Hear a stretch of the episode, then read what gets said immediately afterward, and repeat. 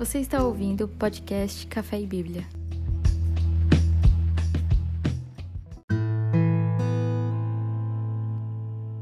Falando em calor, o nosso texto começa com algo quente, né? Que é a sarça queimando, a sarça ardente aí. E olha, tem gente de Curitiba, legal.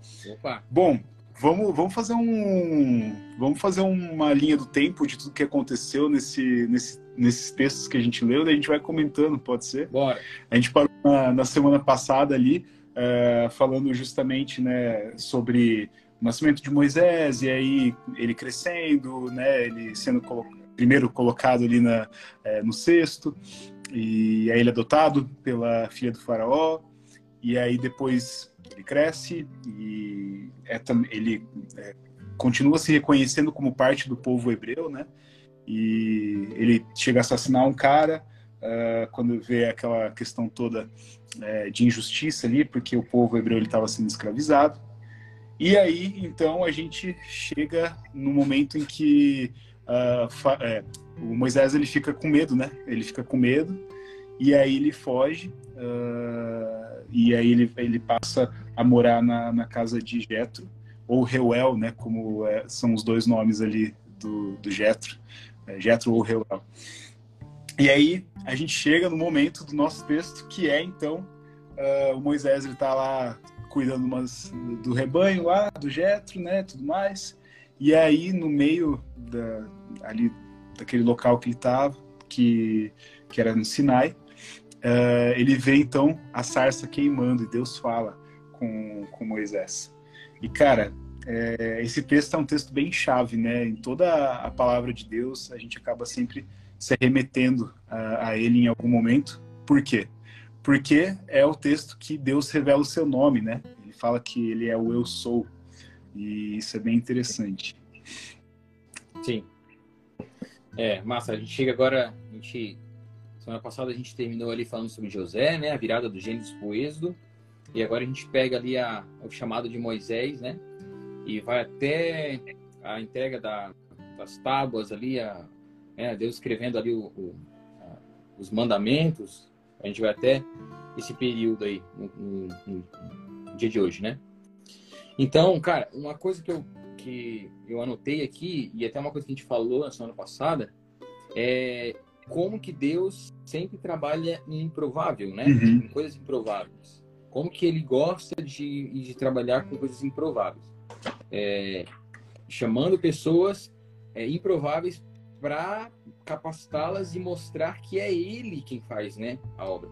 Que não é a eloquência, que não é o, que não é a, a força, que não é a habilidade das pessoas que vai fazer com que o plano dele aconteça, é mas que é o poder de Deus se aperfeiçoando na fraqueza, né? Uhum. Que, que a escritura vai dizer que o, que o poder de Deus se aperfeiçoa na nossa na nossa fraqueza. E a gente vê Deus fazendo com que isso aconteça em toda a escritura. E uhum. quando a gente chega no chamado de Moisés, acontece exatamente a mesma coisa. Deus repete esse, esse padrão de chamar um homem improvável. Apesar de que Moisés cresceu diante do faraó, diante da maior, do maior império que tinha, né, o Egito. Imagina, o centro de toda a ciência, de toda a sabedoria daquela época. Então Deus, é, ao mesmo tempo que ele era alguém improvável, incapaz, que ele mesmo disse que ele era incapaz, né? Alguém fraco, alguém que quando foi libertar o povo já estava muito idoso, ao mesmo tempo era alguém que conhecia os deuses egípcios, que conhecia aquela cultura, que tinha crescido naquele meio lá e de que de alguma forma tinha é, é sabia articular é, a língua né, dos egípcios para levantar. A gente vê como que Deus trabalha dessa forma. Cara, é sensacional porque Moisés era gago, né? É. e como a gente já, como você disse, né, a gente já tem é, falado sobre isso. É, toda a escritura, a gente vê Deus chamando pessoas totalmente improváveis, né? Moisés, que era gago, é, se a gente olha, né, vai passando aí, Deus usa prostitutas, Deus usa pe pecadores. Uh, o próprio Jesus, né, ele é, convivia e, e, e chamava, né, pessoas que muitas vezes eram marginalizadas e colocava como parte do seu reino, né?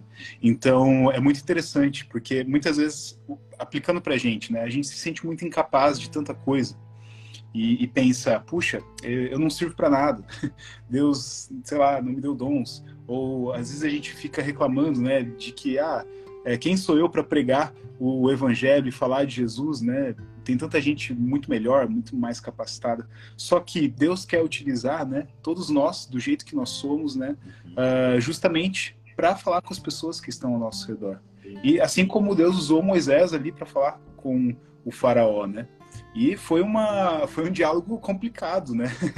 Não, não foi fácil. Tanto é que o próprio Deus fala para Moisés, ó, oh, coloca o Arão, teu irmão, que ele fala melhor, como teu porta-voz. Mas você é o meu representante, né? É, ali diante de Faraó. Então isso é muito interessante. Quando bater aquele sentimento de eu não sou capaz, lembra que não é a nossa força que nos faz capaz, mas é o Senhor quem usa as nossas vidas, né, e age através de nós. Eu acho que isso é muito importante sempre a gente lembrar. E aí a gente deixa de lado essa insegurança e se apega firmemente ao Senhor que nos dá essa segurança, né, a rocha. Verdade. E ao passo que a gente vai admitindo isso, né, Pedro? Sim. Ao passo que a gente vai reconhecendo as nossas fraquezas e as nossas debilidades, o Senhor vai é, nos mostrando realmente você está certo, você é, você é fraco mesmo, você precisa que eu faça.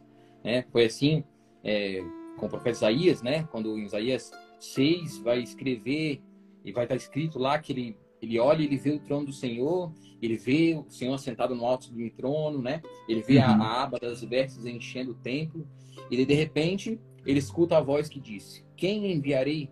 Quem irá por nós? É, ele escuta aquela voz e daí ele fala, é, envia-me a mim. Ele fala, mas eu sou um homem de, de lábios impuros, né? Então ele admite isso, Deus vem então e toca com a brasa no lábio dele, né? Em sinal tipo assim, não, você reconheceu, então, por ter sido reconhecido, você foi promovido agora a ser enviado. Sim. né? E Deus toca na boca dele, então, ao passo que a gente vai reconhecendo, é, isso trata a altivez, o orgulho do nosso coração e a gente pode é, é, ter certeza de que Deus vai nos capacitando, né? Para essa, pra essa jogada, essa jornada. Isso aí. Cara, uma coisa que, que eu achei muito. Quer falar alguma coisa? Não, não, só disse um amém aqui. Uma, uma parada que eu achei muito interessante, e se o pessoal eles, é, quiserem comentar sobre isso também, acho que o pessoal deve ter percebido também. Você deve ter percebido.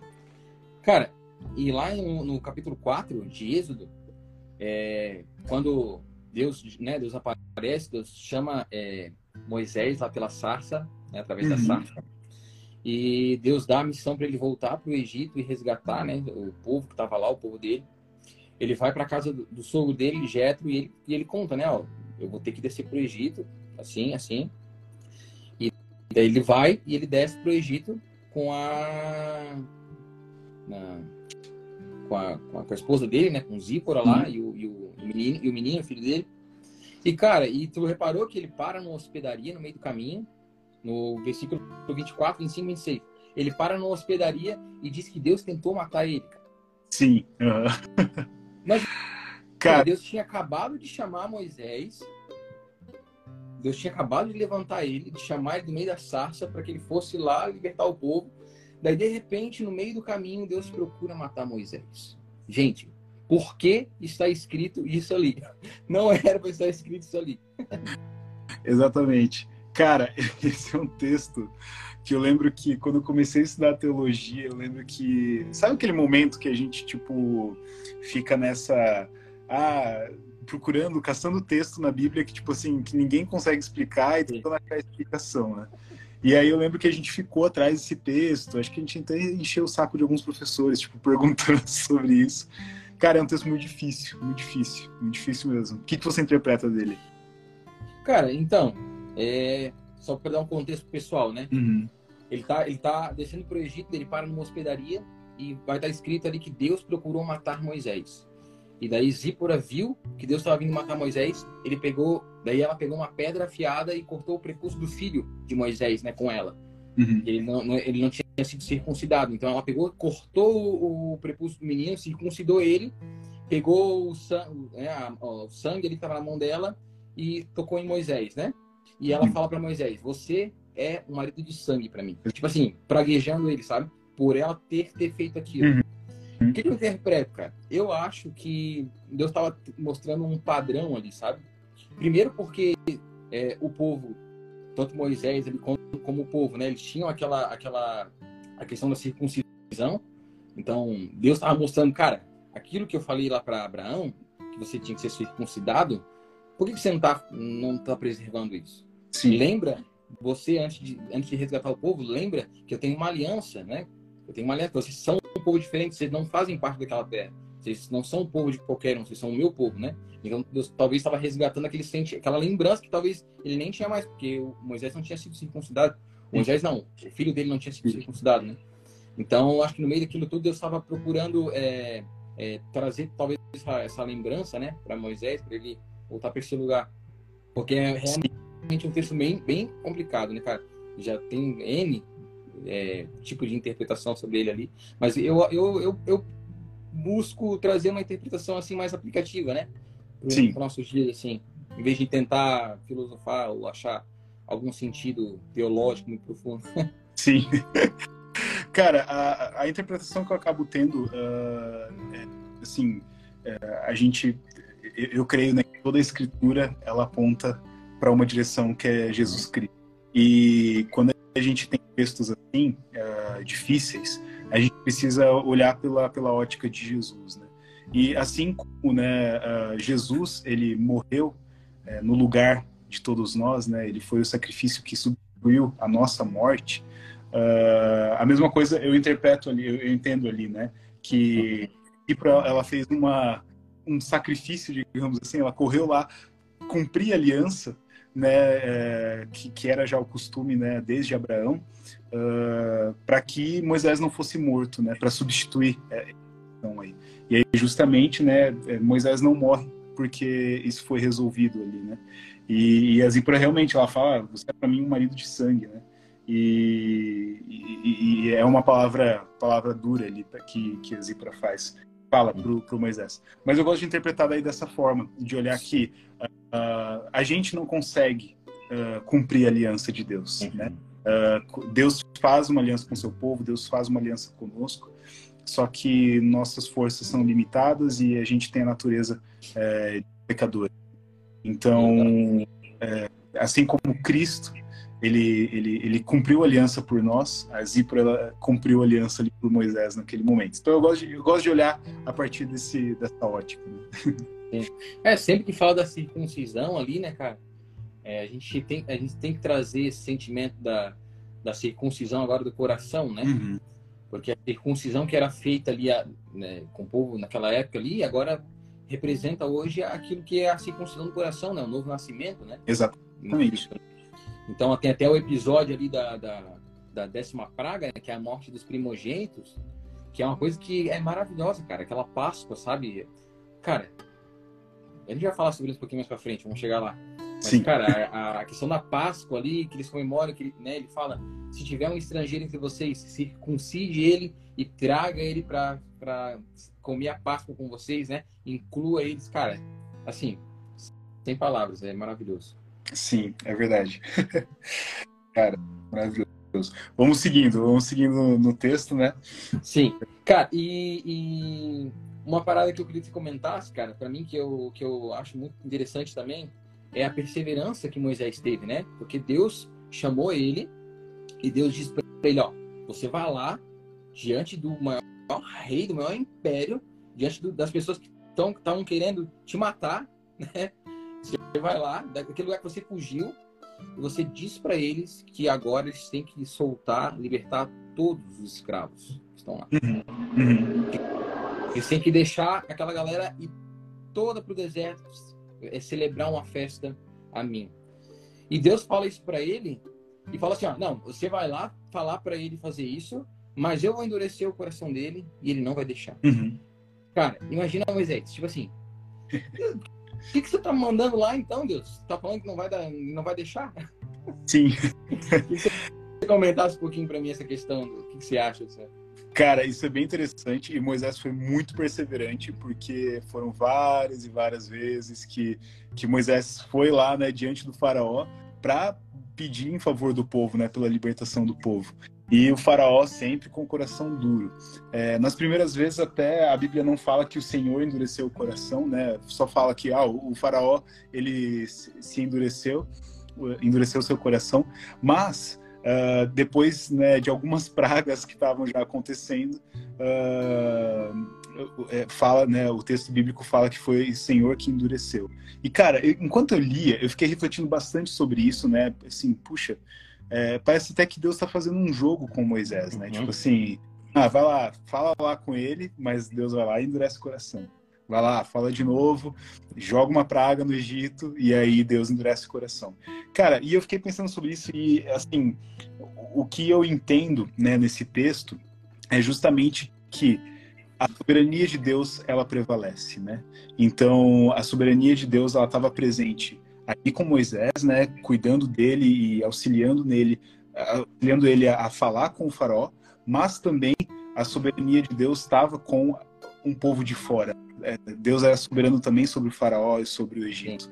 E uh, tudo isso, né, toda essa, essa questão de endurecimento foi justamente para mostrar a soberania dele, né? Porque quem estava regendo toda a história ali, até a saída de fato né, do, do povo do Egito, era o Senhor. E, e, e, Deus é soberano sobre toda essa história e ele estava exercendo isso uh, nessas vezes em que é, ele endureceu o coração de Faraó. Mas, enfim, foi isso que eu refleti. Queria saber de você também. Mas, cara, o pessoal, se quiser comentar aqui sobre o que a gente tá falando, a gente vai, pode ir comentando aí, a gente vai ler os comentários de vocês, tá? É, cara, uma, uma, parada que eu achei muito interessante, porque primeiro, como você falou, né? É, ora o faraó endureceu o coração, ora Deus endureceu o coração dele. E, cara, uma coisa que um colega meu, um irmão nosso da comunidade, estava comentando sobre isso, cara, eu achei muito incrível, interessante a, a sacada. Legal. É que parece que parece que, que quando Deus endurece o coração do faraó, parece que Deus estava querendo é, tratar no faraó, uhum. o coração dele. E parece que quando o coração dele era endurecido, parece que Deus estava querendo tratar Moisés. Então, então parece que Deus estava querendo tratar os dois lados, sabe? Mostrar uhum. para faraó que, que era ele que estava fazendo, que estava tirando o povo dali, e mostrar para Moisés que não era ele que estava fazendo. Que era quem estava fazendo a obra era, era Deus. Uhum. Né? Cara, legal, que legal essa, essa interpretação é boa, porque tem essas duas né, dimensões ali acontecendo ao mesmo tempo. Eu não tinha chegado a, essa, a esse pensamento, mas Sim. eu gostei bastante, cara. Sim, porque pa, pa, é, os dois lados são tratados, né? Sim. que Deus, Deus trata ali o coração do faraó e Deus trata também o coração do Moisés na perseverança, né? Uhum. E uma parada, cara... legal, e uma parada legal também é que a, as pragas ali, cara, é, parece que o povo participa também. Na, pelo menos nas três primeiras pragas ali, parece que o povo também ficou meio piolento.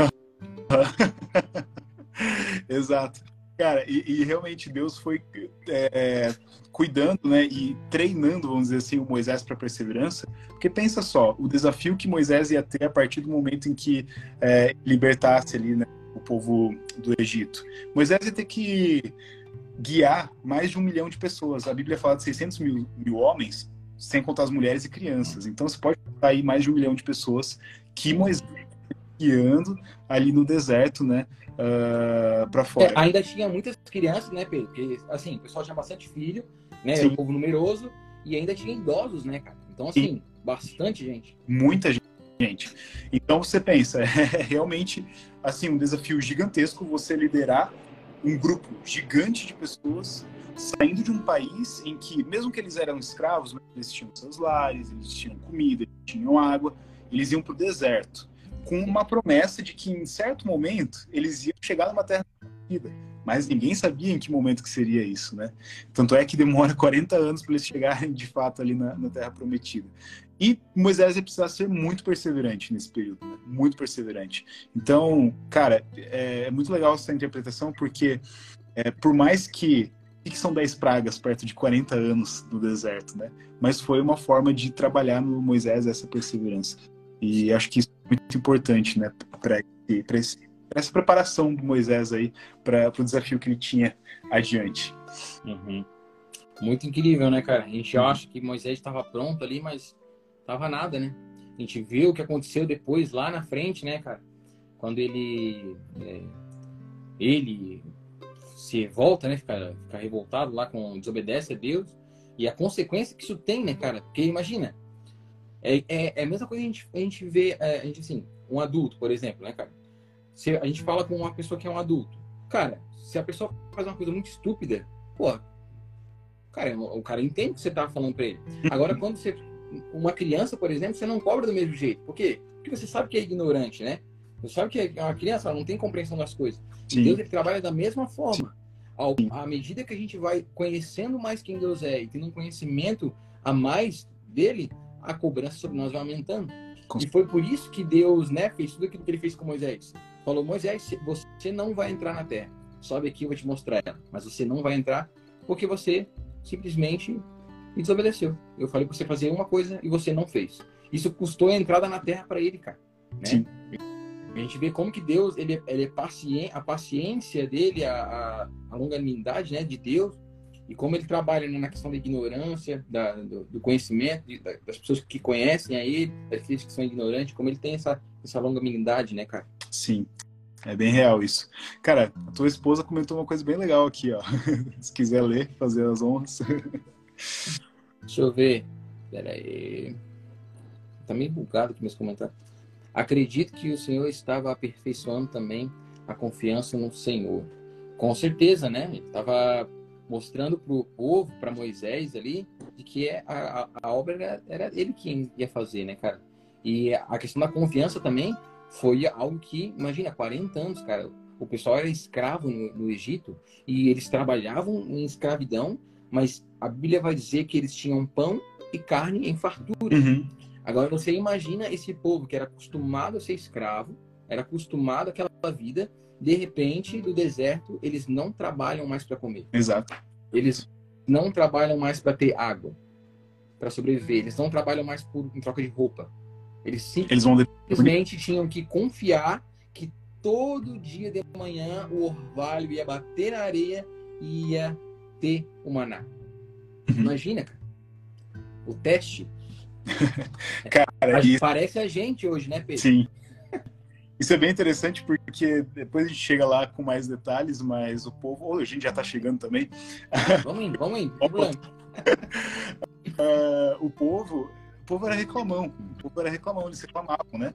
Eles acabaram de sair do Egito, estavam ali é, vislumbrando a liberdade, né? Quando eles olhavam para frente, viam o deserto, mas era uma liberdade, já não estava mais na terra da escravidão. E, cara, não passou acho que nem um dia e o povo já estava. É porque você trouxe a gente aqui para a gente certo, porque a gente não vai comida, porque os egípcios estão vindo atrás da gente, eles vão nos matar e, e reclamando, reclamando, não tem água, não sei o quê. Eu fico pensando, cara, eu tô julgando aí o povo, né, no deserto, mas eu faria o mesmo eu lá no deserto faria o mesmo, andando lá no, no sol escaldante, né? Sem muita, sem muita, enfim, sem muita perspectiva, né? Uhum. Simplesmente para frente vendo né, um deserto aberto. Cara, é, é, muito fácil a gente reclamar, né? É muito fácil. Só que Deus é um Deus que se mostra fiel, né? Até nesses detalhes. E como que ele faz isso? Mandando maná, mandando as codornizes, né? colocando uma nuvem, uma coluna de nuvem para fazer sombra durante o dia e uma coluna de fogo para esquentar, porque deserto é frio, né, à noite. Então, cara, eu acho isso sensacional como Deus ele foi cuidando desses detalhezinhos, né, é, e mostrando a sua soberania, seu cuidado, seu amor e a sua por aquele povo também nessas coisas, né? Não só o fato de libertar, mas também no dia a dia, né? E aí eu gosto sempre de fazer um paralelo para a gente. é, a gente tem, né? Uh, a gente foi liberto por Jesus Cristo, né? A partir de Jesus a gente é, comemora essa libertação que Ele nos deu da terra da escravidão, né? Do nosso pecado. E uh, a gente percebe Deus também cuidando da gente, não só nesse grande ato da libertação, mas também no dia a dia, né? Provendo as coisas que a gente precisa, dando o pão de cada dia, como a gente ora no Pai Nosso, uh, enfim, na, naquelas coisinhas, né? Dando uh, roupa para eu vestir, dando família para eu amar, dando um país que uh, teoricamente cuida de mim, né? E, e cuida do, do, seu povo. É, enfim, então tudo isso faz parte desse cuidado de Deus no, no nosso dia a dia, né? E eu muito importante a gente sempre reconhecer que não é obra das nossas mãos, mas é obra unicamente do Senhor. Sim. É, a Ju falou aqui, né, que quando Deus fala lá, é, quando o faraó vai, vai, vai responder para Moisés, né? Mas quem que é esse Senhor aí? Quem que é esse Deus, né? Aí depois Deus mostra para os egípcios quem é ele, né? Sim, sim, cara. É exatamente é... isso. É como se Deus tivesse. Ah, vocês querem saber quem eu sou? Eu vou mostrar para vocês quem eu sou. Eu, eu, vou humilhar os deuses de vocês e vou mostrar quem que é sim. o Deus a qual Moisés está falando diante do faraó. Cara, é, é, e é bem isso, né? Uma revelação de Deus ali, né? Uma epifania do Senhor que ocorreu ali para eles, né? Só que esse povo viu a face de juízo de Deus, né? Eles viram a face de um Deus é, vingador, de um Deus que, que é, é, é, é, um Deus que muitas vezes pode parecer mal, né? Uhum. Mas o seu povo, Deus é um Deus libertador, é um Deus que ama, um Deus que cuida, um Deus que, que protege. E é uma relação que teve ali do Senhor para aquele povo, né? Para o povo do Egito. É, porque certamente ali, Pedro, se. Assim, eles tinham um coração endurecido, né? Uhum. Eles eram idólatras, eles serviam a outros deuses. Sim. Por mais que eles viram tudo que o Senhor fez, cara, eles não adoraram a Deus. Exato. Entendeu? Então, assim, nossa, como Deus foi mal e. Não, ué, Deus fez as maravilhas e eles tiveram a oportunidade de olhar e reconhecer o senhorio, né? Sim. Do Deus de Israel. Daquele Deus que estava fazendo todas aquelas coisas. E eles não fizeram isso, entendeu? Eles não fizeram Exato. isso. Quantas vezes nós pregamos o evangelho hoje? Quantas pessoas, cara, já viram coisas é, incomuns, cara? Já viram milagres, já viram coisas sobrenaturais acontecerem. E mesmo assim o coração continua fechado e endurecido, sabe? Endurecido, é verdade. E aí, entendeu? Uhum. Então, assim, não é que Deus. Cara, Deus derrama juízo sobre pecado, entendeu? E não adorar a Deus, não. Você ter a oportunidade de conhecer Deus e você fechar o seu coração para Deus, cara, é, é, pecado. Você tá. É, é, quase é, é, é, o pecado sem perdão, é a blasfêmia. Você está negando o Espírito Santo, aquele que pode te abrir os olhos para o pecado, para a justiça e para o juízo. Entendeu? Sim, exatamente. Então era isso, né? Uhum. E aí o povo viu essa face, o povo do Egito, né, viu essa face de juízo de Deus. É muito Sim. importante. Sim. Tem, tem um livro, cara, eu quero, eu, não, eu ainda não consegui ler ele. É do André Heinck, se eu não me engano, cara. Vai falar sobre o, é, os outros da Bíblia. Olha aqui. Ah, tu tens ele? Aqui, ah, cara, eu quero ler esse livro. Eu ainda não li ele, cara. cara. Mas eu quero muito ler. Tá na lista para eu ler também. Eu não, não li. Eu comecei a ler, só que daí eu tinha alguns outros livros na frente. Aí eu pensei, depois eu volto para ele com mais atenção. Sim. Basicamente, ele vai falar, ele vai falar sobre esses povos, né, que viviam em torno ali, cara, porque são coadjuvantes, né? É, mas vai falar sobre eles, assim, sobre, sobre, sobre esses povos. E porque a gente pensa, né? Deus conta a história do povo dele, né? Cara?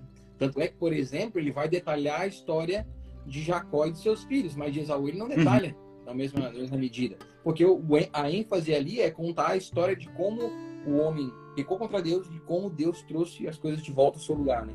Ele Sim. segue essa linha. Então, e a vida acontece ao entorno, né? povos nascem, civilizações, as coisas acontecem. E esse livro, o André, ele vai tentar focar nessa questão mais histórica, né, dos povos ali. Eu quero muito ler, cara, porque é muito interessante a gente ter essa visão é, dos povos também, né, ao entorno ali. Sim, cara, legal. E assim, o livro é sensacional. O livro é muito bom, assim, uma linguagem bem gostosa de ler e tudo mais. Então vale a pena.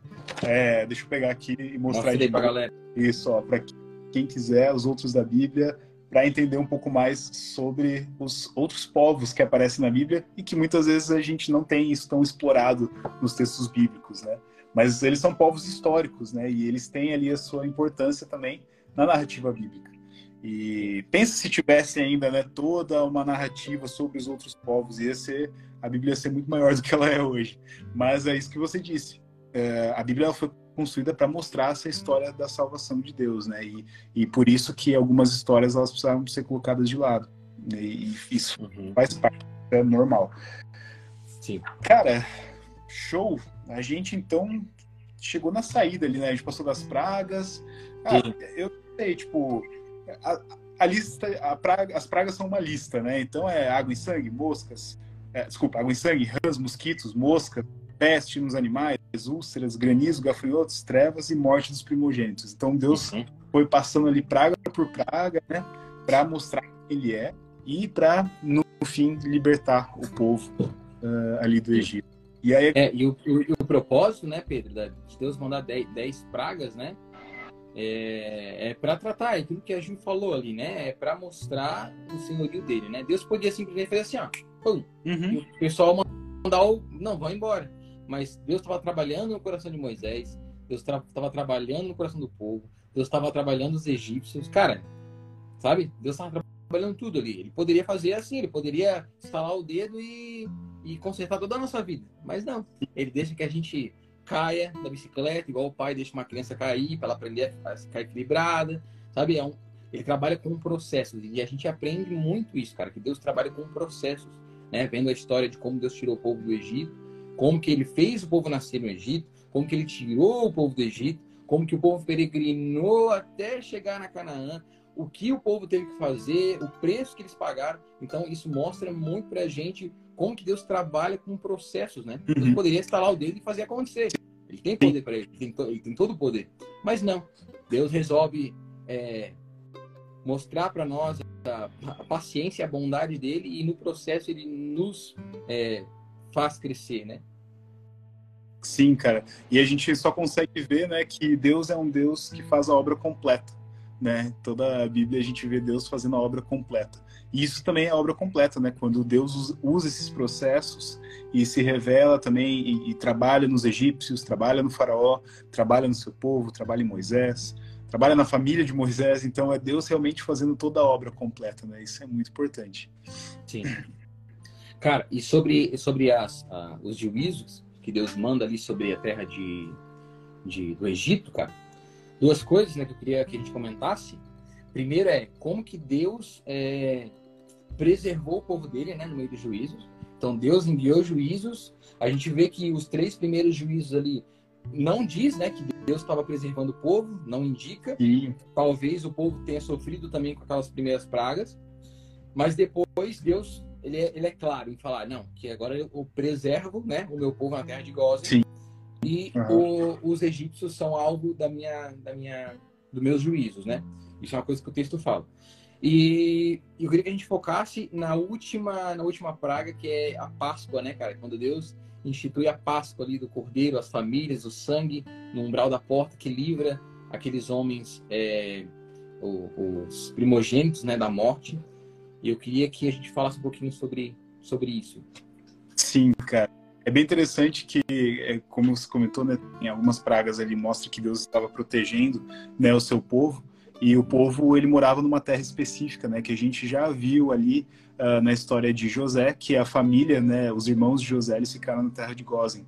E da mesma forma, né, uh, o povo continuou morando ali. E cara, é, a gente vê, né, esse juízo caindo sobre os egípcios e não caindo sobre os, é, os hebreus. Isso é, é, muito interessante, né? Deus livrou uh, os hebreus desse juízo todo. Inclusive, por exemplo, escuridão. Todo o Egito ficou escuro, exceto ali onde estava o povo de Deus. E, cara, é, a, a, última praga, acho que é uma praga, ela, é uma praga muito forte, assim, né? Uma praga muito... Uh, é, é, o juízo de Deus caindo de uma forma derradeira, assim, em cima do, do povo uh, do Egito, né? Porque até então Deus não tinha é, matado nenhum ser humano com as pragas, né? Foi uns piolho ali, umas rã aqui e, e, tudo mais, né? Uns animais que morreram, mas chegou nesse momento, foi o momento de uma vez por todas, né? E uh, é muito interessante, cara, porque nessa primeira Páscoa, o que o povo faz, né? O povo ele tem que sacrificar um cordeiro e pegar o sangue desse cordeiro e passar nos umbrais das portas, né, no batente assim ao redor. E este sangue, este sinal, essa marca desse sangue ia mostrar, né, é, para o anjo da morte que passaria uh, à noite, é, de que aquela casa é, não era para matar ninguém lá dentro. Né? Então, cara, isso é muito, muito, muito interessante porque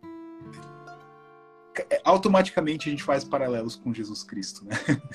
Jesus é o cordeiro que foi morto para que o sangue é, selasse o nosso coração, né? recebesse esse, essa marca do Senhor para que a morte não, não nos leve, mas para que nós possamos ter a vida eterna, né? Quando o sangue do Cordeiro, Jesus Cristo, ele marca né, os umbrais dos nossos corações, uh, a gente não é morto como o, o, o, filho primogênito dos egípcios, mas a gente é salvo para a vida, né, para a liberdade, para a terra prometida e, e levado então né, para viver essa vida com Deus. E cara, é, isso é, é impressionante, né? É impressionante como tem todas essas conexões dentro da Bíblia, desde aquele momento em que não existia é, o, povo não conhecia, não sabia que é, Jesus viria, né, uh, ah, para salvar né, a humanidade. A gente já tem né, promessa de, de um redentor desde uh, Adão e Eva, uh, mas isso tudo se intensifica depois, né, depois que com os profetas tudo mais, que se fala muito mais né, de um Messias, de um Cristo um ungido que venha para salvar. Mas Deus já estava dando um spoiler, vamos dizer assim, de tudo aquilo que ia acontecer, né? De que, da mesma forma como Deus salvou o povo lá no Egito da escravidão é, e, e, também da morte, ali no caso, uh, através do sangue, um dia Deus viria para fazer isso, para fazer essa obra completa e salvar também não só o povo, mas toda a humanidade através do sangue do Cordeiro. Então, cara, eu fico até arrepiado com isso. É bom demais, né? É bom demais, cara. Cara, ler Êxodo, cara. Ler Êxodo e não fazer um paralelo com o livro da Revelação, cara, é quase impossível para mim, assim, sabe? As duas coisas estão muito interligadas. Eu tenho até um livro aqui, deixa eu pegar. Deixa eu achar ele aqui. É... Acho que. Aqui, ó. Páscoa é o nome do livro. Legal. É um, li... é um livro, é... ele está escrito aqui, né? A chave para abrir o livro do Apocalipse. Cara, ele vai fazer um paralelo de Êxodo e o livro da Revelação. Hum. Porque você hum. falou, né? Que era essa, essa anunciação do Cristo, né, cara? A Páscoa ali, a instituição da Páscoa, quando Deus institui, é a última, é a última praga que Deus vai mandar e ele vai falar assim, ó, comam, né? Cada chefe das casas é, faça ali o cordeiro o suficiente para a família. Eu quero que vocês comam com as sandálias dos pés prontos, porque quando vocês acabarem de comer, eu vou enviar o juízo e vocês vão ser expulsos da terra. Sim. Né? Então eles matam ali o cordeiro e passam o sangue, como você falou, e esse o sinal do sangue ele era, era o que ia livrar o, o povo do juízo, né, cara?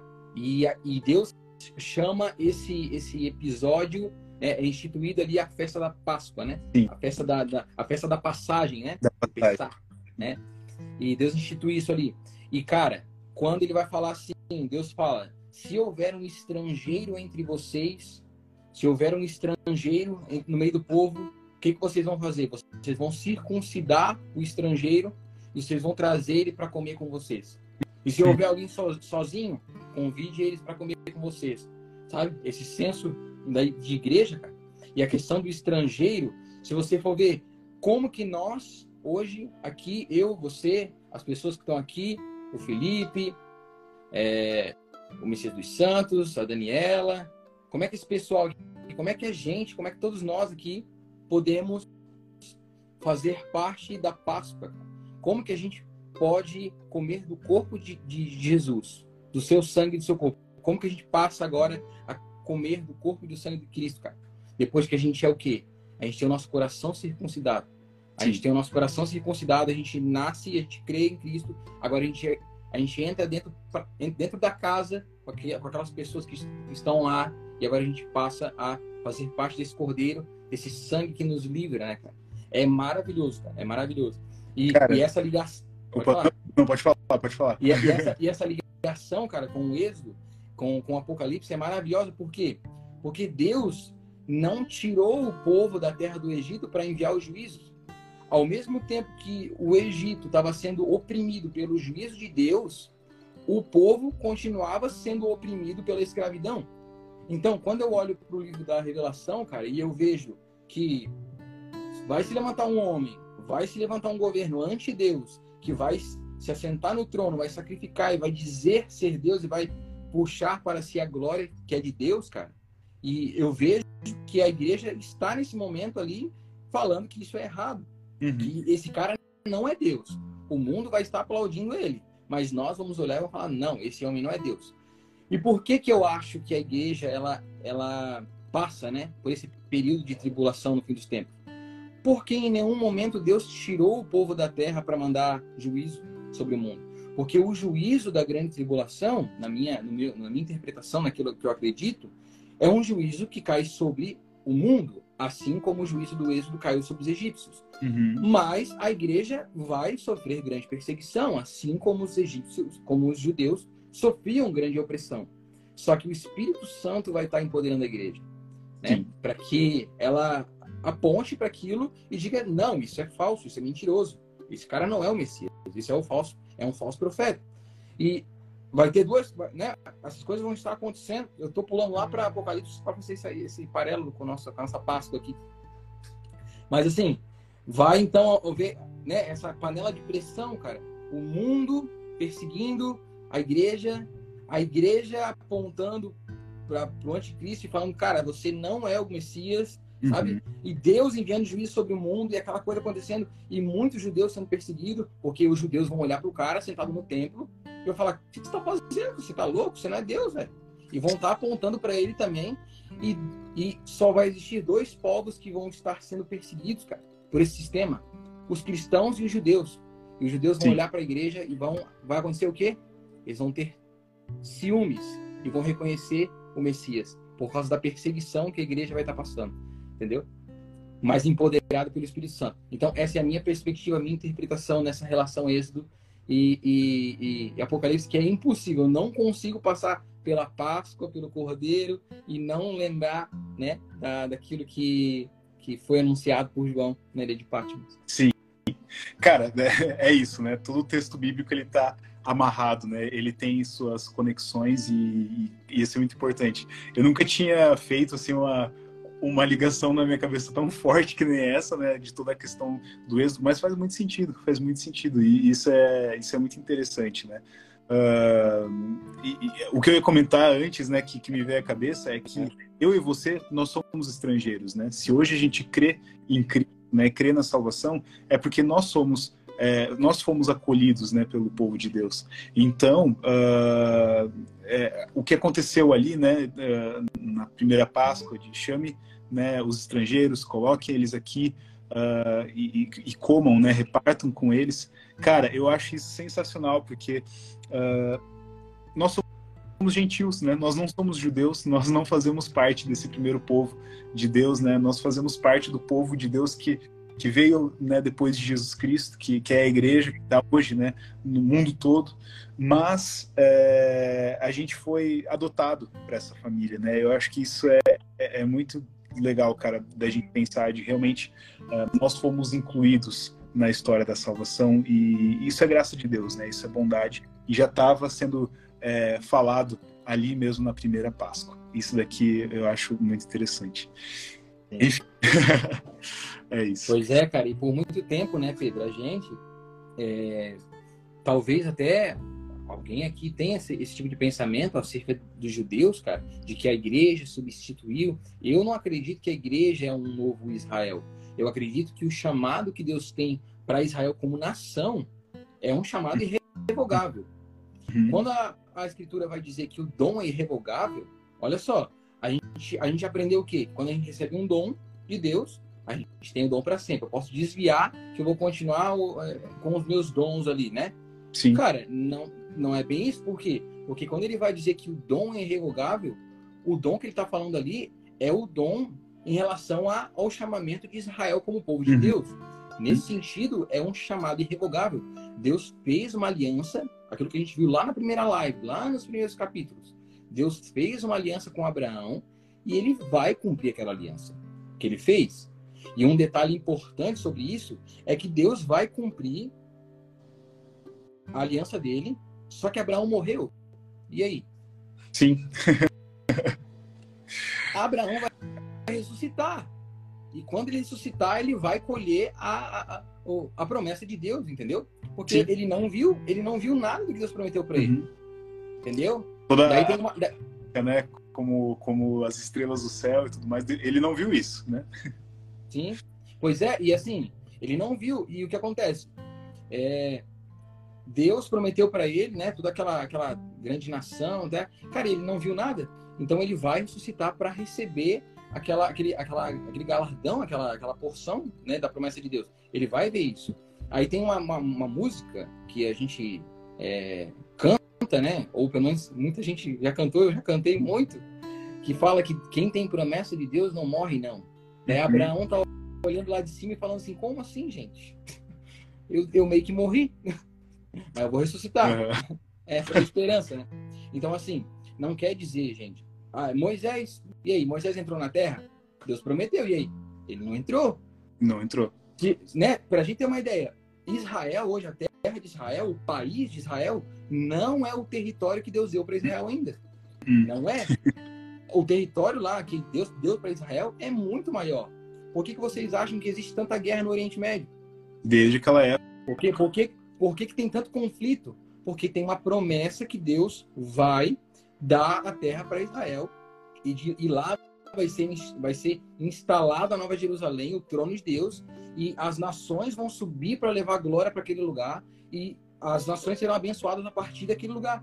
E aquela terra que Israel é hoje não é ainda a totalidade do território físico, literal, de, de extensão que Deus deu para Israel. Então a gente vê que ainda Deus está desenrolando isso, cara. Entendeu? Então, assim, o fato de as pessoas morrerem e dos patriarcas terem morrido não significa que Deus não cumpriu a promessa ou cumpriu em parte. Não. Deus vai cumprir na sua totalidade, no sentido de que Abraão vai ver toda a sua descendência.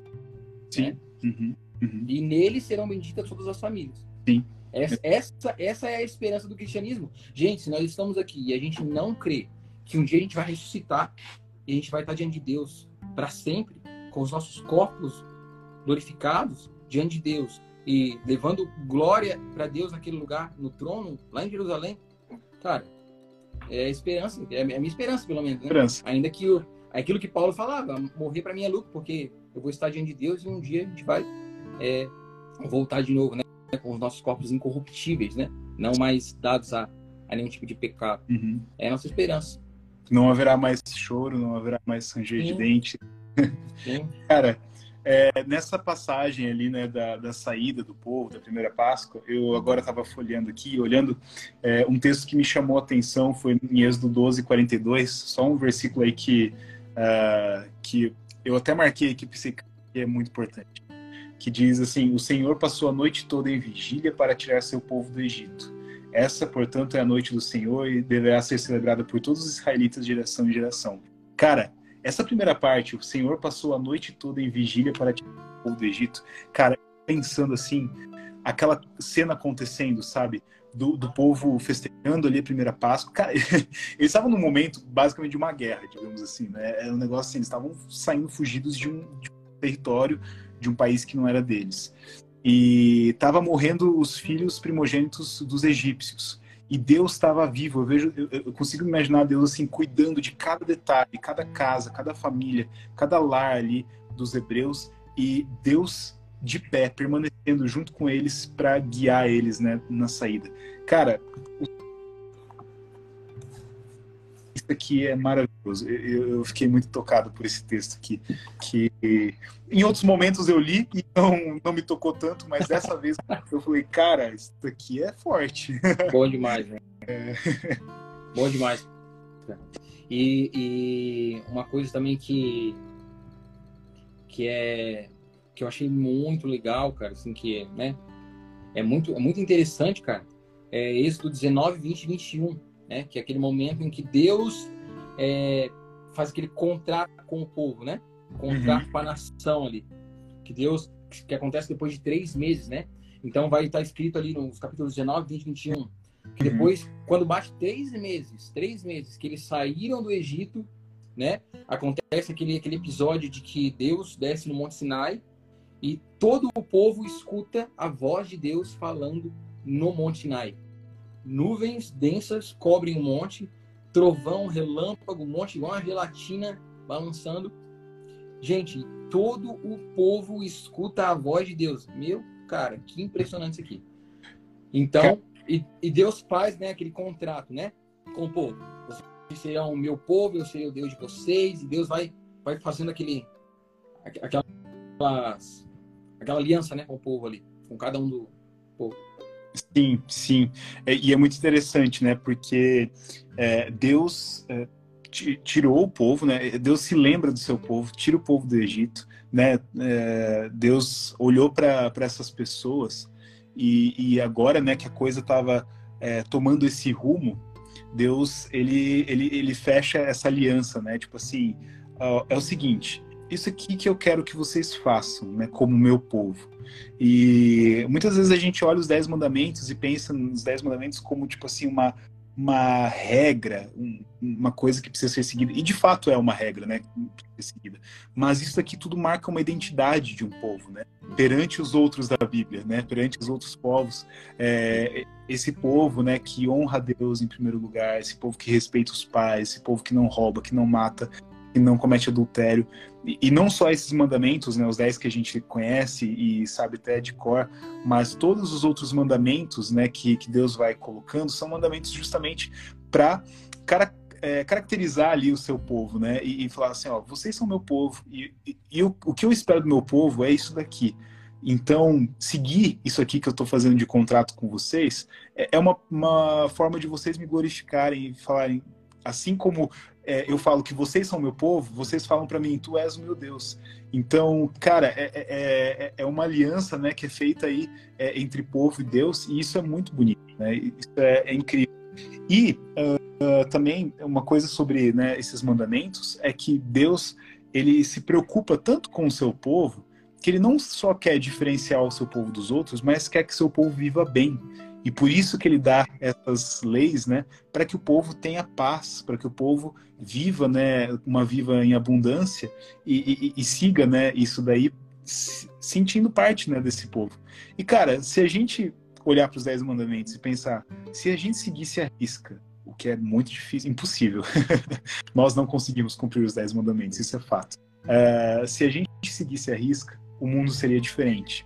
É enfim, já fui comentando, mas quero que você comente aí também, Bruno. Não, é isso aí, isso aí. É, cara, uma coisa interessante é que é, muitos povos, né, Pedro? Muitos uhum. povos utilizaram daquela, daquela da instrução de Deus, do, literalmente dos dez mandamentos ali.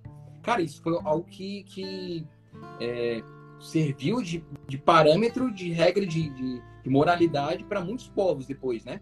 Sim. Então, imagina uhum. só né? Hoje é, é, meio que assim, você, você, talvez encontre alguma tribo isolada no meio do mundo onde matar outra pessoa não é uma coisa tão horrível. Mas, cara, normalmente existe um, centro de, um senso moral dentro da gente que fala que é errado algumas uhum. coisas, né? Uhum. Isso vem, vem, vem da moral de Deus, né, cara? Aquilo que ele colocou, né? Como certo e errado. É muito interessante. E outra coisa legal também é que esses três meses, lembra lá no comecinho lá, que Moisés chegou diante do faraó e disse assim, ó, deixa que o meu povo vá celebrar uma festa no deserto para mim, uhum. em uma caminhada de três dias. De repente, três meses depois, a festa acontece, né? Era uma festa, era uma festa, era um contrato nupcial, uhum. né? Uma festa de casamento ali, uma aliança entre Deus e o povo. Sim. E cara, é, é... essa e essa data marca também, né, Pedro? A festa de Pentecostes. Uhum. Porque a festa de Pentecostes que o povo judeu comemora é marcada inicialmente por essa data. O dia Sim. em que eles receberam é, a, a, aliança, né? A, que tiveram ali a, o papo com Deus ali, que Deus instituiu eles como fez aliança pessoal com eles. Então eles comemoram a festa do Pentecostes visando essa data. E o que aconteceu em Atos 2? Que dia que era mesmo? Pentecostes. é... O santo desce no, no dia de Pentecostes. Pentecostes não foi chamado porque o Espírito Santo veio. Já era o dia de Pentecostes. Uhum. Era o dia da festa de Pentecostes. Eles estavam comemorando isso. A aliança com o Senhor. Assim como então, assim, já era uma, uma festa que era comemorada, né? E, e, hoje a gente, é, a partir de Jesus, a Páscoa foi ressignificada, né? A partir da morte ressurreição de Cristo, uh, a mesma coisa em Pentecostes, já acontecia essa festa, né? Sim. Tanto é que quando o Espírito Santo desce, uh, desce ali em Pentecostes, quando uh, tinha gente de todos os lados ali em Jerusalém, justamente comemorando a festa, né? E aí a gente começa essa primeira narrativa aí da igreja é, de Cristo sendo formada, né? E, alcançando outras pessoas. Deixa eu fazer um comentário aqui, não sei se tá? Mas eu já vi uh, professores meus da faculdade entrando aqui, o Vitor Ah, legal. Sim, Legal. só doutores em teologia ainda, então. Uh, Pô, que legal, que honra, que honra, gente, que honra. Honra mesmo. Ô, ô Pedro, é, estava falando da, do Pentecostes ali, né, cara? A gente estava falando do Pentecostes. E. E bugou minha mente, cara. Eu ia falar. Tá, vai, vai falando aí que eu vou, vou lembrar aqui. eu- Deixa eu ver se eu anotei aqui. Sim, não, tranquilo. Cara, e assim, ah, olhando já para o final do nosso texto, né? E já estamos em uma hora de live, Uhum. ah, Deus fez aliança ali com o povo, né? Deus deu ah, as suas leis e ah, Deus dá algumas regrinhas, né? Justamente para como construir, né? Um local de adoração para Deus ali no meio do deserto, né? Então é um tabernáculo, é uma tenda, um- uma barraca gigante em que seria uma primeira versão aí do templo, né? Que significa justamente ah, a presença do Senhor. E, e aí a gente pode até se deparar com um texto um pouco maçante, vamos dizer, de, vamos dizer assim, de ler, né? Só que é um texto muito interessante de a gente olhar esses detalhes. Deus cuida do povo com tantos detalhes que até as medidas, as cores, né, do- dos fios ali que precisavam ser usados e tudo isso, né, foi sendo trazido pelo povo como oferta e então foi possível construir, né, essa é, ali, o tabernáculo, né, a arca da aliança, a mesa, o, o candelabro, enfim, tudo isso foi sendo construído aí é, pelo, por Moisés e pelo povo. É como Deus se importa, né, Pedro? Sim. Como Deus se importa com as coisas materiais. Se a gente vê ele falando de boi, cara, de boi, de campo, de. Sabe? Como Deus se importa com as nossas, com as nossas coisas, né? Uhum. E eu lembrei que eu ia falar. Eu ia falar que é maravilhoso a gente poder hoje, cara. A gente tem a, a, né, o Antigo e o Novo Testamento, a gente vê como que é, o Novo é, Testamento, cara, ele lança uma luz, cara, sobre o Antigo. A gente, tanto é que constantemente a gente está comentando aqui Êxodo e a gente está falando Atos, Apocalipse, sabe? A gente consegue fazer essa conexão. Cara, isso é muito maravilhoso, né? Sim, cara. E- e- isso, eu já falei isso várias vezes aqui, mas é, eu gosto muito de sempre, né, de, de olhar as escrituras à luz, é, sob a luz do Novo Testamento, né? Então, quando a gente está em dúvida sobre um texto, quando a gente não sabe é, interpretar um texto, olha, pensa, putz, que texto difícil, como que eu vou entender isso daqui? Olha para Jesus. Jesus é a melhor, é o melhor óculos que a gente pode utilizar para ler principalmente textos difíceis, né? Não só os textos difíceis, mas toda a Bíblia, né? Então, é, isso, isso é sempre muito importante. O, o Antigo Testamento ele é importante, a gente precisa estudar o Antigo Testamento, ele não pode ser desvinculado, mas o Novo Testamento nos dá esse novo olhar para cima de todo esse texto, né? Tudo aquilo que a gente aprende no Antigo Testamento. Aquilo que é encoberto, né? A Escritura vai dizer, né? Que aquilo que antes era encoberto, Uhum. Deus revelou, né? Então, muitas coisas. Imagina os profetas, né, cara? Aquilo que eles não viam, assim, o sentimento que eles tinham, mas que eles não conseguiam identificar, sabe, saber ao certo o que, que eles estavam sentindo, cara. Uhum. Aí a gente tem a clareza hoje. Imagina Isaías escrevendo lá o servo sofredor em Isaías 53, cara. Não tinha aparência, eh, formosura, e sabe, e, e foi partido, não sei o quê. Imagina ele escrevendo o sentimento que ele tinha, cara. Uhum. E hoje a gente poder olhar e falar, "Ah, como que esse cara escreveu isso aqui 500 anos antes de Jesus Sim. ser partido na Exato. sabe? Preciso assim, cara, incrível. E a gente poder olhar para o Novo Testamento e conseguir interpretar o Antigo, né? E ver as, a aliança que Deus fez e como em 1945, por exemplo, Israel se tornou um país, cara. A gente vê a- as coisas acontecendo, sabe? Israel hoje é uma potência. O exército de Israel é o exército mais, mais poderoso, né? Em termos de tecnologia, cara. É, é um exército muito forte. Tanto é que é, eles interceptam mísseis balísticos todo dia, constantemente, que não deixa cair em terra, né? Muita da tecnologia que a gente tem hoje, que a gente usa, é produzida em Israel, em- Uhum. na ciência, muita coisa. E a gente vê como que esse povo é um povo abençoado, né, Sim. cara? Como que mesmo passando por tudo que passaram, perseguições, aquele, aquele massacre horrível lá no, no- na época da Segunda Guerra, né? A gente vê como Deus preservou, cara. Sim, exatamente. Cara, é é sensacional, né? Gente vê aí em Êxodo e na Bíblia toda, é, justamente Deus cuidando dos seus, né? E graças a Deus a gente faz parte desses, desse povo, desses seus bom de Deus. demais. Muito bom. Galera, vocês estão curtindo? Vocês curtiram? Vocês que estão aqui até agora? Fala pra gente aí. Deixa a gente sozinho, não. Isso aí. A gente tá encerrando. Já a gente queria ver vocês aí. Toda quinta-feira a gente está aqui, eu e o Pedro, tá bom? Toda quinta-feira a gente vai estar tá aqui comentando as porções semanais. É, essa hum. semana a gente foi até o capítulo 27, né? De, de Êxodo. E na semana que vem a gente vai ter mais. Acho que semana que vem a gente ainda já. Ainda, acho que vai estar em Êxodo ainda, né? Acho que sim, eu não sei se termina. Talvez pegue o comecinho de Levítico ali. É. Mas é. A gente vai estar toda semana aqui comentando, conversando. Lá no grupo a gente pode conversar também. Considere entrar no grupo através do link que está na minha bio, tá? É, não tem mensagem chatinha lá, é só coisa top, tá? É só as mensagens relacionadas às nossas leituras, é, algumas reflexões também. O pessoal é bem bacana lá. Então considere acompanhar com a gente e vamos ler a Bíblia toda, gente. Tem uma frase que eu gosto muito que chama assim: leia a Bíblia toda sempre. Sim. Né? E quanto mais a gente lê a Escritura, mais a gente consegue colocar na nossa cabeça que Deus tem um plano e que a gente faz parte desse plano, a gente está nessa, nessa história, né? a gente está nesse desenvolver e nós somos agora parte da família de Deus também, então existe uma promessa também para a era vindoura. E, cara, e conhecer o plano de Deus é a melhor forma da gente poder é, se engajar no plano de Deus hoje na nossa vida, né? Uhum. A gente consegue olhar para o nosso dia a dia, para o nosso trabalho, para nossa faculdade e perceber, cara, não é chato. Não é tão chato assim, sabe? Existe um propósito. Tudo que a gente não tem propósito parece que é chato, mas quando a gente coloca um propósito, tudo que a gente coloca um, um alvo, um propósito, um objetivo, cara, ganha sentido na nossa vida. E a vida cristã é a mesma coisa. Se a gente está vivendo a vida cristã simplesmente porque a gente nasceu numa igreja, ou porque um dia a gente teve um toque, uma, experimentou algo, e a gente agora está vivendo essa vida como se fosse simplesmente mais um estilo de vida, cara, talvez a gente não tenha um propósito, não, por isso que a gente não está tão firmado.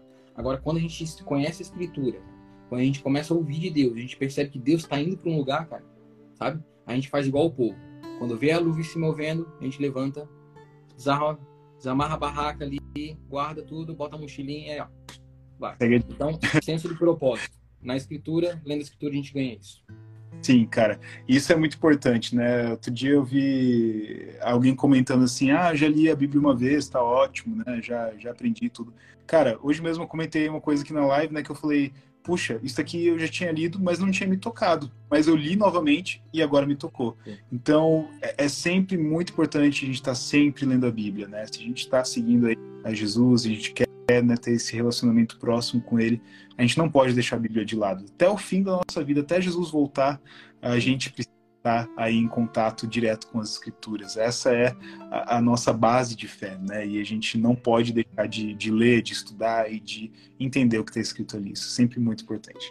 Então, Sim, e, e, uma, e uma coisa, Pedro, que assim, talvez, gente, não, não sei se a nossa geração vai pegar essa, essa questão do fim dos tempos realmente. Mas, cara, e se um dia a gente não tiver mais a Bíblia? Porque, uhum. assim, hoje, hoje, hoje, no dia de hoje, existem irmãos, irmãos, cara, irmãos, pessoas que creem em Jesus, que são perseguidas, que são presas, que não têm, que não têm Bíblia, cara, que não têm a oportunidade de ler a Bíblia, que não tem um plano de leitura, que não tem isso aqui que a gente está tendo. Exato. Tem gente que não tem acesso. Tem gente que tem um pedacinho, uma folha rasgada que guarda escondido, porque se alguém achar, ela morre. Um trechinho. Né? É, então assim, talvez, cara, e se um dia a gente for preso e não tiver escritura? Será que a gente vai ter ela escrita no nosso coração? Uhum. Será que a gente vai ter ela escrita no nosso coração, sabe? Para poder se alimentar daquilo, cara? Foi uma coisa que me moveu muito, cara, uns anos atrás, sabe? Que me alertou. Um amigo meu chegou para mim e falou: Bruno, eu perguntei para ele, falei, cara, por que, que você. Por que, que você ama tanto, cara. Ele é muito apaixonado, ele é uma pessoa muito apaixonada assim, pela escritura, sabe, por, por entender Deus. E eu perguntei para ele, cara, por que, por quê? O que, que te move? O que, que te leva a fazer isso? Ele falou para mim o seguinte, Bruno, eu não sei se vai chegar um dia na minha vida que eu vou precisar ir preso e eu não vou ter mais a vida. Então eu preciso escrever ela no meu coração. Cara, me quebrou as pernas, velho. Sim. Eu falei, cara, eu preciso desse negócio, não tem desculpa.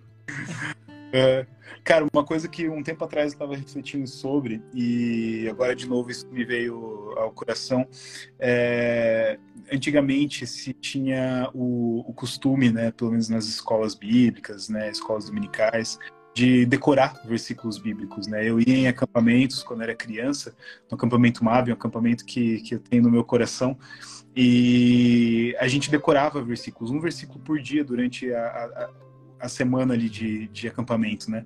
E a gente saía no último dia com seis, sete versículos decorados é, para a vida, né? Uhum. E eu fico lembrando e pensando assim, puxa, é, muitos versículos que eu sei de cor é daquela época, quando eu tinha sete, oito, nove anos, que ficaram gravados no meu coração, né? E eu sei que, né, se um dia chegar nessa nessa realidade da gente não ter a Bíblia, isso vai estar guardado aqui. E eu fico pensando, puxa, perdeu muito dessa prática, né? Eu não vejo mais cristãos. Hoje mesmo eu não pego mais novos versículos para decorar. E cara, se, por que não, né? Por que não começar a decorar mais versículos da Bíblia, né? Isso é importante. E, e, é. e vai internalizando na gente, né? Sim. Não, uma coisa que eu ia comentar é que às vezes a gente fica preso naquela ideia, né, Pedro? Não, porque eu, eu não consigo gravar qual é o versículo, qual é o, qual é o capítulo. Cara, não precisa. Se você Gra sabe falar, o Senhor e o meu pastor nada me faltará, cara, não precisa lembrar onde é que está escrito. Exato. Essa é uma verdade que você não precisa saber qual é o versículo. Basta você saber que o Senhor é o teu pastor e nada te faltará. Uhum. Nada para tua vida vai te faltar, porque ele é teu pastor, ele vai te sustentar. Então, cara, essa é a verdade, entendeu? Não precisa ficar preso naquele negócio de, ah, eu não consigo gravar onde é que está escrito lá. Não precisa. Grava o texto. Exato. Os capítulos, a divisão de capítulo e versículo não é, não é a palavra de Deus. A palavra de Deus é só as frases. Exatamente. As divisões aí são só alguma, algumas ajudas aí para a gente localizar, né, isso tudo, né? Sim. A palavra de Deus é, é gigantesca. Sim. Para encerrar, então, o último comentário aqui, a Aline, Aline Cascarpione. Isso. Aline Scarpione. Ela falou assim: é, quanta coisa boa para absorver e refletir. É tão incrível ver o cuidado e o propósito de Deus para seus filhos. Cara, perfeito, perfeito, Aline. Amém. É maravilhoso a gente ver como Deus é, cuida, cuidou dos seus filhos né, na história da igreja, na história do povo dele, e olhar para nossa vida e perceber que é o mesmo acontece hoje, né? A gente Sim. não percebe, cara. Os dias passam e a gente acha que as coisas acontecem porque a gente está fazendo algo, sabe? A gente se sustenta porque a gente trabalha, né? A gente não percebe que é Deus que sustenta tudo. Ele que bota o fôlego pra gente acordar, ele que dá o sono pros nossos olhos, ele que nos dá saúde, né? Ninguém mandou o coração bater hoje, né? Exato. O Senhor tá lá, bombeando o sangue, sustentando a nossa vida, né? E é maravilhoso a gente meditar um pouquinho sobre isso. Sim. A Aline é minha amiga de infância e hoje é, tenho a honra de, de chamá-la também de colega de ministério, vamos dizer assim, né? É, a gente trabalha na Christian Vision, né, que é uma organização de evangelismo digital, e, e, ela é da equipe de marketing, uma amiga ah. muito próxima e também é uma pessoa incrível, assim, com um coração muito voltado para o Senhor Jesus. E obrigado, Aline, por estar aí com a gente. Queremos você aqui, Aline. Isso aí. Considere estar conosco é, um dia. É, Aline. Já está sinta-se chamada já para uma próxima live.